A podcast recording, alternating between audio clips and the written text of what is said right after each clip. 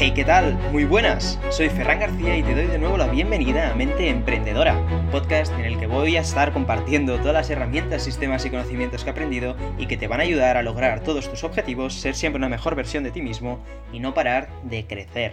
En el episodio de esta semana quiero hablarte un poco sobre una herramienta que probablemente sea bastante debatida, discutida y sobre la que sin ningún tipo de duda habrá mucha gente que no se la crea. Esta es la reprogramación o configuración de tu subconsciente. Probablemente ahora en tu cabeza habrá pasado una idea y esta será o este tío que me está contando o vamos a aprender un poco más sobre este tema. Porque esto es así, o te llega de nuevo el tema o ya lo has escuchado y tal vez tienes ya una opinión formada al respecto.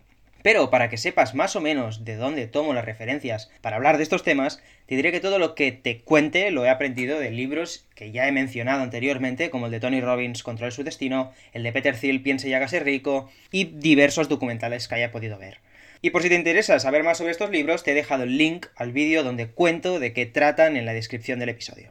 Ahora sí, dicho esto, empecemos.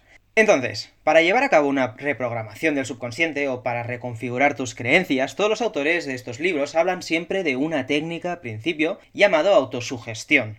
Esto, según la Wikipedia, es lo siguiente. Autosugestión, también se conoce como autohipnosis, es una técnica psicológica relacionada con el efecto placebo, y esta trata de una forma de autosugestión, en la cual el individuo guía sus propios pensamientos, sentimientos o comportamientos. Que en cristiano viene a decir lo mismo que esta es una técnica por la cual mediante una serie de ejercicios puedes controlar tus pensamientos, emociones y sentimientos y enfocarlos hacia lo que tú consideres correctos. Ahora bien, sé que esto puede parecer una cosa completamente descabellada para algunas personas, pero desde mi experiencia personal, que os digo también que he probado los mil y un métodos existentes para tomar las riendas de mi vida o como bien estamos diciendo ahora, configurar mis pensamientos, esta fue una de las cosas que puse en práctica hace unos años cuando no estaba a gusto con mi cuerpo y conmigo mismo. Así que lo que hice fue lo siguiente, en la pared frente de mi escritorio, durante un tiempo tuve pegadas frases del estilo si alguien te critica no es por ti, sino que es un reflejo de tus problemas, o no pain no gain, etc.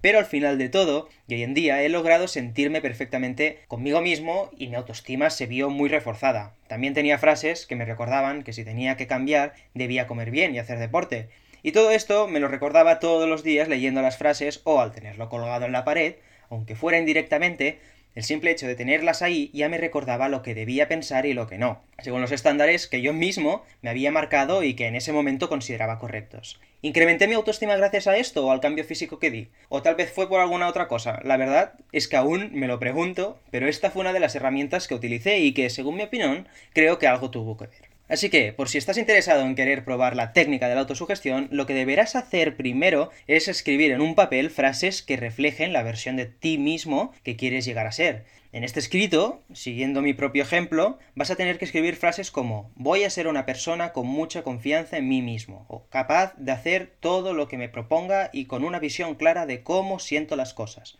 o voy a implantar nuevos y mejores hábitos, porque ya que seré esclavo de estos, al menos que sean buenos. Con todas estas frases escritas, lo que tendrás que hacer ahora será tenerlas en un lugar visible donde puedas verlas y leerlas todos los días. Una primera vez por la mañana y otra al mediodía en silencio, y luego por la noche, antes de ir a dormir, volverás a leerlas en voz alta. Esto poco a poco hará que estas frases no solo se queden en tu mente activa, sino que se vayan trasladando a tu subconsciente con el tiempo, y estas pasarán a ser tu nueva realidad. Una cosa que me pasó a mí al principio, cuando empecé a hacer esto, es que me daba mucha vergüenza pensar lo que dirían mis padres o mis amigos cuando las vieran. Pero lo cierto es que no tenía por qué estarlo, porque el querer ser una mejor versión de ti mismo es algo por lo que estar orgulloso. Y se debe tener valentía para hacerlo público, porque esto mismo significa aceptar que no eres todo lo bueno que puedes llegar a ser. Y esto ya es algo que te aporta muchísimo. Ahora ya, hasta aquí el episodio de hoy. Como siempre, te animo a que te leas los libros que antes he mencionado, ya que, de este modo, vas a poder quedarte con mucha más información y con una versión más completa de lo que te acabo de contar. En la descripción te dejo el enlace para que los puedas guardar fácilmente o comprarlos si quieres. Espero que este episodio te haya gustado, o si más no, que te lo hayas pasado bien o que hayas aprendido algo nuevo. Nos vemos la semana que viene. Hasta pronto. Thank you.